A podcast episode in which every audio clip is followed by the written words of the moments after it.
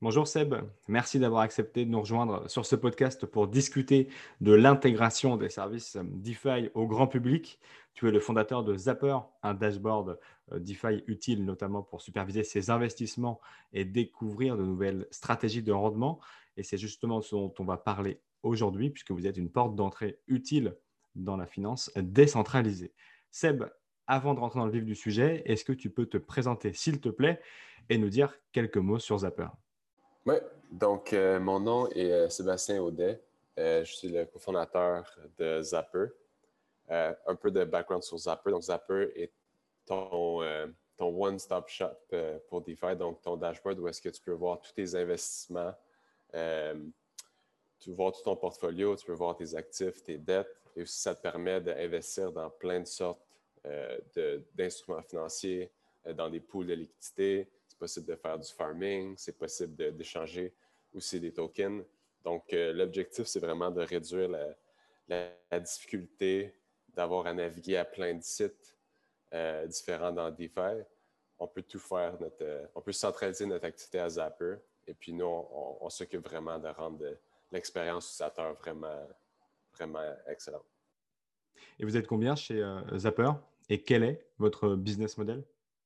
Oui, donc euh, en ce moment, on est 15, 15 ou 16, j'oublie toujours, je perds le compte. 15 euh, chez Zapper. Et puis, en ce moment, notre modèle d'affaires, euh, on regarde vraiment différentes, différentes options. évidemment, il y a toujours l'option d'avoir des frais sur Zapper. et aussi, on regarde différents modèles avec des NFT. J'aime beaucoup le, les, si on prend League of Legends, j'aime beaucoup leur, modèle où est-ce que ça affecte pas du tout le gameplay, mais tu peux avoir des petits changements cosmétiques. Il y a peut-être des choses qu'on peut faire avec les NFT aussi. Donc, on est vraiment en mode exploration en termes de modèle d'affaires. On n'a pas de modèle d'affaires 100% euh, ancré pour, l'instant. Et qu'est-ce qui t'a motivé à, créer Zapper? Zapper, ben, initialement, ça ne s'appelait pas Zapper. Euh, c'est venu de deux produits différents. Donc, on avait DeFi Snap et DeFi Zap. Et on a fait un, un merge il y a à peu près un an et demi. Et puis l'histoire euh, derrière Zapper, c'est en fait, je commençais en 2017, c'est vraiment là que j'ai commencé à m'intéresser beaucoup à, Ethereum. Je savais c'était quoi Bitcoin, mais c'était pas quelque chose qui m'intéressait particulièrement. Je comprenais le, euh, la valeur, le principe, mais étant un développeur, je voulais vraiment bâtir euh, dans le monde de Web3. Alors, j'ai commencé à participer dans différentes communautés. Et puis, dans ce temps-là, ça s'appelait même pas DeFi. C'était juste des, projets ici et là. Puis il y avait Synthetics et ben, dans le temps, ce n'était pas AV. Euh, mais je commençais à participer dans leur communauté. Puis le premier problème que j'ai commencé à m'apercevoir, puis c'était vraiment un petit problème dans le temps, c'est que ça me dérangeait beaucoup de devoir aller sur AV et d'aller sur Synthetics pour voir mes actifs. Et puis, j'ai juste euh, simplement bâti euh, une application assez simple est-ce que je pouvais voir mes actifs dans les deux produits sans devoir aller constamment euh, ou sans avoir à maintenir mon chiffrier, mon spreadsheet. puis un jour, dans le fond, il y a un an et demi, au mois de janvier, j'ai mis le lien de mon petit projet sur Discord, dans Discord de Synthetics. Et puis, il y a eu comme déjà de l'utilisation assez organique des, gens qui ont dit Ah, ben, tu pourrais ajouter tel protocole, Uniswap, tu pourrais ajouter euh, Maker. Et puis, ça, ça, a juste fait un, effet, boule de neige. Et puis, euh, on a, à, travers ça, j'ai rencontré Suhel, le cofondateur, qui lui était avec DeFi Zap. Et puis, DeFi Zap, c'était vraiment plus l'aspect transactionnel. Donc, DeFi Snap, c'était juste, on pouvait voir notre portfolio à une place. DeFi Zap, c'était de pouvoir euh, interagir, faire plusieurs transactions complexes en une. Et puis, euh, on, s'est rencontrés, on a décidé de, lancer Zapper ensemble. Donc, euh, sais, la façon que j'ai toujours vu un peu euh, les startups et aussi d'anticiper les, marchés futurs, c'est de prendre un problème, un gros problème qui existe dans un très petit marché, qu'on pense que ce marché-là va devenir vraiment gros dans le futur. Et puis, c'était le cas pour, pour Zapper. Dans ce temps-là, il n'y avait pas beaucoup de gens qui avaient le problème de voir leurs assets. Euh, mais c'était juste assez pour que ça, fatigue plusieurs personnes. Alors, euh, évidemment, bon, mais DeFi, c'est vraiment un plus gros marché maintenant et ça va être encore un plus gros marché dans le futur. Donc, euh, bon, c'est un, peu ça l'historique. C'est amusant, tu viens d'utiliser un terme qu'on entend de plus en plus avec les services euh, présents sur Ethereum notamment. C'est le Web 3 ou Web 3.0. Est-ce que tu peux le définir, s'il te plaît? Web 3, c'est de mettre, euh, c'est de donner, c'est give back le pouvoir aux, aux users. Web 2, c'est Vraiment, on peut penser Facebook, Google, c'est des serveurs centralisés où est-ce qu'on a toutes nos données. Euh, mais Web3, c'est vraiment de remettre tout ça dans les mains des utilisateurs du web et qu'il y ait plus de contrôle, sont plus souverains sur euh, que ce soit leur identité, que ce soit sur leur activité.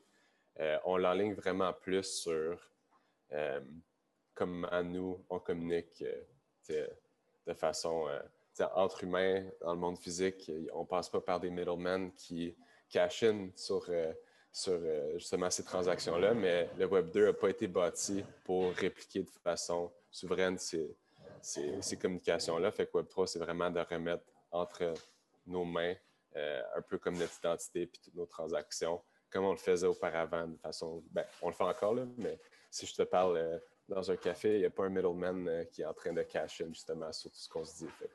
C'est un peu ça.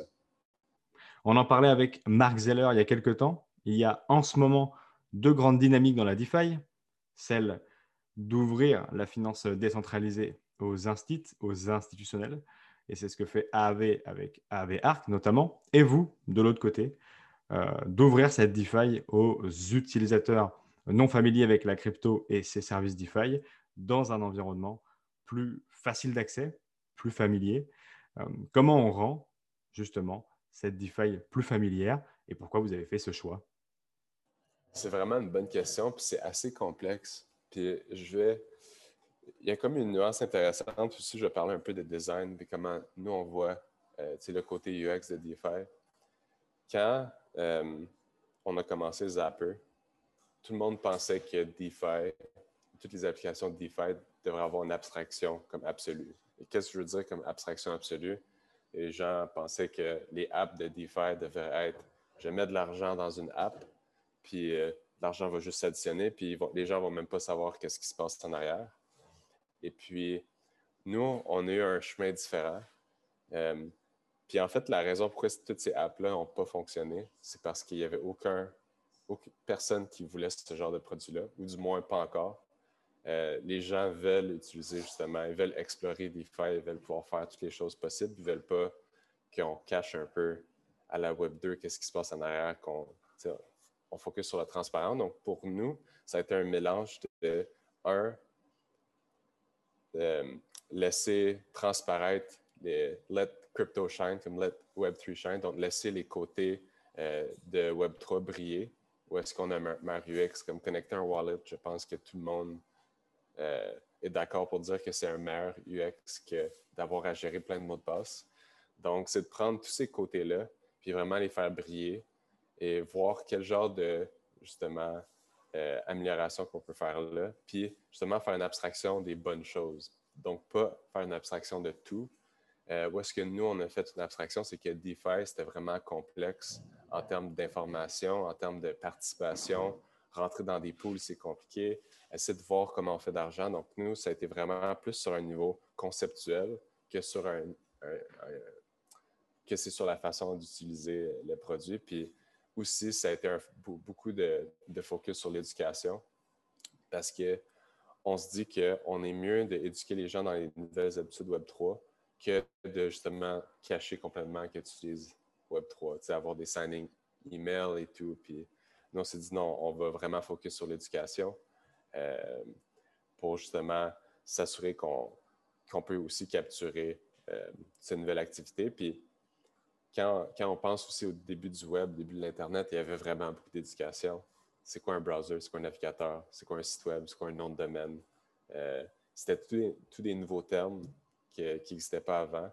Il fallait éduquer les gens sur comment utiliser chaque chose. Puis on, est encore, on est dans cette phase-là de Web 3, mais les piliers sont en place. ça va toujours être des wallets qu'on va connecter à des sites. Là, c'est vraiment euh, tout euh, se concentrer sur euh, l'éducation. et puis, l'autre côté, c'est vraiment DeFi. Comment est-ce qu'on peut rendre la finance accessible? Comment est-ce qu'on peut créer des concepts que n'importe qui peut commencer à utiliser DeFi? Parce que c'est quelque chose dans lequel on croit beaucoup. C'est. On, est un peu dans, un, monde où est-ce qu'on se dit la finance, euh, c'est quelque chose qui est inaccessible, c'est quelque chose qui est complexe, c'est quelque chose qui est plate. puis je pense pas que ça devrait être le cas. donc, nous, on veut aussi focus sur éduquer les gens pour être plus euh, éduqués financièrement, les aider à faire des bons choix, puis qu'ils soient plus souverains, justement. Pas que ce soit Ah, je laisse de l'argent et puis je vais faire confiance à quelqu'un d'autre qui va faire euh, fructifier euh, mes investissements. Et toi, qu'est-ce qui t'a plu dans la... Et toi, qu'est-ce qui t'a plu dans la DeFi? je dirais, les rendements, c'est probablement la chose qui m'intéressait le moins dans la DeFi. je pense pas que tout le monde c'est le cas pour tout le monde, mais ce qui m'intéressait vraiment, c'est la créativité. C'est tous les nouveaux produits un peu bizarres qu'on allait voir. Euh, puis aussi, c'est le côté justement souverain, où est-ce que tu es responsable, tu as plus de responsabilité, tu as plus de pouvoir. Euh, j'ai un background en finance, j'ai étudié en finance, et puis un de mes stages, euh, je travaillais justement, mon superviseur, lui, c'était quelqu'un qui s'occupait de portfolio euh, familiale. Et puis, je voyais à quel point euh, lui, il travaillait pour sa commission et non pour avoir, faire les meilleures décisions. Puis ça, c'est comme juste, c'est pas nécessairement juste sur lui, mais ça, c'est comme un, un la finance traditionnelle, c'est comme ça. C'est pas des incentives alignés, puis c'est pas des gens qui sont 100% responsables, c'est pas des gens qui sont éduqués financièrement. Fait que le côté que j'aime beaucoup, c'est justement donnant le contrôle, donnant l'éducation aux gens pour qu'ils puissent prendre des meilleures décisions financières et qu'il y vraiment le contrôle sur, sur leur vie financière. Est-ce que tu es de l'avis de Mark Zeller qui nous disait là aussi il y a quelques semaines que les protocoles de première couche, si on peut les appeler comme ça, type AAV et Curve, seront de moins en moins sollicités directement depuis leur site, depuis leur front-end, car euh, les utilisateurs passeront par des solutions comme les vôtres Oui, je, suis, euh, je suis assez d'accord avec Marc là-dessus.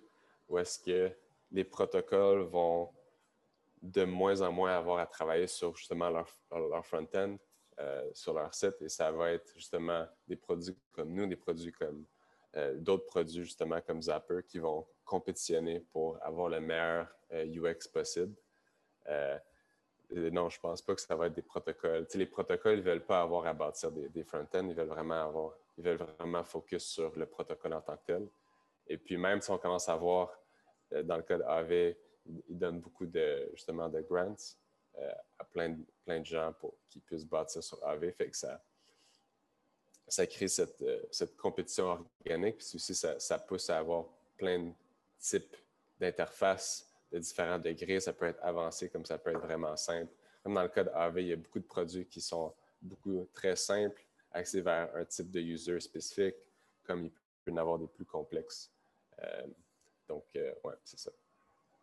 Et est-ce que ça ne remet pas la pression sur vous en cas de hack ou de problème sur ces derniers? C'est vraiment une bonne question. Puis il y a deux côtés. Il y a le côté, donc sur Zapper, on peut visionner tous nos actifs, voir tout notre portfolio et on peut aussi trancher sur certains protocoles, mais pas tous les protocoles. Donc, pour visionner, on va prendre plus de liberté. On va supporter pas mal tout. Euh, on ne peut pas décider qu'est-ce qu'on devrait supporter ou non. Par contre, sur le côté transactionnel, on va vraiment faire attention qu'est-ce qu'on supporte. On va s'assurer que tout est bien sécure parce qu'évidemment, on ne veut pas que quelqu'un transgisse dans Zapper et puis finisse par perdre de l'argent. Donc, sur ce côté-là, on veut vraiment faire attention. Comment vous décidez justement d'implémenter euh, des nouvelles blockchains ou de nouveaux services? On sait que vous supportez euh, notamment euh, Ethereum, la Binance Smart Chain et, Polygon. Ben, si c'est une blockchain qui est EVM euh, compatible. Donc, pour dire EVM, c'est comme, c'est le, EVM, ça veut dire Ethereum Virtual Machine. Puis c'est ça, c'est comme euh, ce qui power un peu Ethereum et les smart contracts. Euh, c'est comme le, un peu le operating system. Et puis, il y a d'autres blockchains qui utilisent exactement le EVM. Donc, pour nous, s'ils sont EVM compatible, c'est assez simple de les supporter. Euh, donc, tous ceux qu'on voit sur Zapper sont EVM. Euh, pour d'autres blockchains, comme Solana, c'est un petit peu plus compliqué parce qu'ils ont un autre système. Donc, on essaie vraiment de ne pas être politique du tout. On essaie d'être vraiment ouvert, euh, puis de ne pas faire comme des choix pour des users. On, aimerait ça tout supporter, mais côté technique, il faut aussi balancer, euh, prioriser selon ben, s'il y a une blockchain qui est vraiment facile à intégrer. Euh, ben, on, peut la faire sans problème. S'il y en a une autre, il faut balancer le, côté aussi technique, tous les changements côté comme structurel à Zapper qu'on doit faire. Est-ce qu'on peut se projeter un petit peu dans la DeFi? Euh, Quelles sont, selon toi, les grandes tendances à venir pour l'écosystème dans les prochains mois et les prochaines années? Ouais, ben, une chose que je pense avec DeFi, c'est en ce moment, on est encore dans la phase de prendre la finance traditionnelle et vraiment l'appliquer à DeFi. Et puis, c'est normal. C'est comme les, premières autos étaient euh, euh, modélées après des chariots, des horse carriage. J'ai oublié le terme en français. Euh, donc, euh, tu sais, on prend des concepts qu'on connaissait avant, on les applique à DeFi, mais honnêtement, je pense que DeFi va être vraiment beaucoup plus bizarre que ce, que ce qu'on croit. Je pense que le gaming va jouer un très gros rôle. sais, on peut penser à des systèmes de jeu, à des monnaies dans des jeux. Euh, il pourrait avoir une grosse utilité dans DeFi. Il pourrait être utilisé comme collatéral dans certains gros protocoles qui, qui back des nouvelles monnaies, euh, des nouveaux stablecoins algorithmiques. Donc, ça va être assez bizarre dans le futur. Je crois aussi que les NFT euh, vont jouer un très gros rôle dans DeFi. Euh, puis la simple raison, c'est que si on pense juste à la, finance traditionnelle, ce n'est pas quelque chose qui est attrayant pour la majorité du monde. Mais si on ajoute un, petit spin de gaming ou un spin d'art ou culturel, ça vient chercher beaucoup plus de gens, puis ça vient parler à beaucoup plus de gens. Et puis, si on pense à la finance traditionnelle, ou la finance généralement, c'est un langage de où est-ce qu'on communique la valeur. Puis, finance traditionnelle a été écrite d'une façon assez complexe, mais c'est vraiment des abstractions de valeur. C'est des produits dérivés sur des stocks qui représentent finalement des travaux ou des produits que cette compagnie-là fait. Mais avec DeFi, c'est possible de comme, complètement réécrire ce langage-là. En ce moment, on est en train de l'écrire un pour un, mais on va commencer à avoir différentes, euh, différentes abstractions de valeur, puis peut-être même rendre la valeur plus facile euh, pour tout le monde un peu à, communiquer. Je le vois un peu comme un bandwidth, la bande passante, la finance traditionnelle très petite, comme l'Internet très difficile pour toi de, broadcaster. Il n'y aurait pas eu de podcast il y a 20 ans. Ça aurait été extrêmement coûteux. Et puis aujourd'hui, ben, ça coûte absolument rien. Ça va être la même chose pour la finance aussi. La DeFi, avec ses propres usages, est plus gamifiée. Vous l'avez déjà expérimenté avec euh, des NFT par saison hein, chez Zapper. Oui, donc on a fait, euh, on a lancé il y a deux ou trois mois euh, le principe de, ben, en fait, c'est pas un principe, c'est des quests. Et puis, quest comme visionner le, dashboard, ajouter de la liquidité dans des pools. et puis ça, ça donne du XP. Et puis, basé sur ton XP, tu peux mint des NFT. Et puis euh, là, maintenant pour la saison 2, on veut acheter un petit peu plus de côté comme de, gaming. Donc, euh, on va acheter certaines nouvelles fonctionnalités. On est en train de travailler sur du crafting. et puis, ouais, c'est ça. Donc, on est assez excité justement pour la saison 2, mais c'est de prendre des côtés justement de gaming, l'appliquer à la finance pour rendre ça un petit peu plus accessible, rendre ça un petit peu plus le fun. Euh, parce que justement, finance traditionnelle, ce n'est pas quelque chose que les gens euh, trouvent euh, particulièrement plaisant. D'ailleurs, vos utilisateurs aujourd'hui, c'est plutôt des hum, users familiers de la DeFi qui utilisent vos services pour superviser un peu leur placement ou au contraire des gens qui n'y connaissent pas grand-chose et qui viennent se familiariser avec les services de la finance décentralisée à travers Zapper avant de poursuivre leur chemin ailleurs? C'est une bonne question. Pour tout ce qui est tracking, visionner portfolio, on a pas mal tout le genre d'utilisateur se peut imaginer parce que c'est comme un, besoin fondamental. De, tout le monde veut voir leur argent, peu importe s'ils sont euh, beginners ou très avancés. Euh, pour ce qui est côté transactionnel, je dirais que les utilisateurs plus avancés, euh, qui, deviennent de, plus en plus petits en termes de fraction des utilisateurs juste dans des, des généralement, eux vont avoir une plus grande tendance à utiliser différents produits. Donc, à utiliser Curve directement. Euh, tandis que les utilisateurs qui commencent, eux, on peut imaginer c'est comme il y a tellement de bruit, c'est vraiment compliqué, il y a tellement de nouveaux concepts Donc, pour eux, d'avoir une place où ils peuvent tout faire leurs activités, c'est rassurant. Euh, donc, côté transactionnel, on va voir vraiment plus d'utilisateurs qui, qui commencent euh, dans DeFi. Parlons un peu d'actu. Seb, avec l'EIP 1559 qui vient de, passer sur le réseau, qu'est-ce qui a changé pour vous sur le réseau Et est-ce que vous travaillez euh, chez Zapper sur le nouveau standard de transaction? Oui, justement, on est en train de travailler là-dessus. On devrait avoir quelque chose d'ici le début de la semaine prochaine environ. Et est-ce que tu peux nous parler un peu des nouveautés à venir chez vous dans les prochains mois? Oui, je dirais qu'il y a trois choses assez importantes sur lesquelles on est en train de travailler. La première, c'est qu'on est en train de travailler sur notre App Store. Puis, euh, la App Store, en gros, comment ça va marcher, c'est, euh, exemple, euh, on a Curve. Curve, imaginons le scénario qui n'est pas sur Zapper. étant un développeur Curve, je pourrais bâtir l'intégration directement sur, sans Zapper euh, sur Zapper, euh, sans que nous, on ait vraiment à la faire. Et puis, justement, en ce moment, nous, on fait beaucoup d'intégration euh, chez Zapper, puis ça prend beaucoup de temps. Et puis, ça commence à, être impossible à toutes les faire. Donc, on est en train de bâtir vraiment un moyen facile pour les gens de pouvoir intégrer soit les tokens, soit les farms, soit les protocoles qu'ils veulent directement en Zapper. donc, ça, c'est une chose. Euh, sur laquelle on est en train de travailler. La, deuxième, c'est euh, on est en train de travailler sur notre app. Euh, donc, ça va s'en venir bientôt. Donc, app iOS et Android. Je dirais début de l'automne, on devrait avoir quelque chose. Et la troisième chose, c'est on de travailler sur le, le Zapperverse. on entend souvent le mot metaverse qui est un peu lancé à, gauche, à droite, mais pour nous, c'est de en fait, c'est de prendre un peu l'univers qu'on a créé avec euh, les saisons 1, saison 2 euh, de NFT.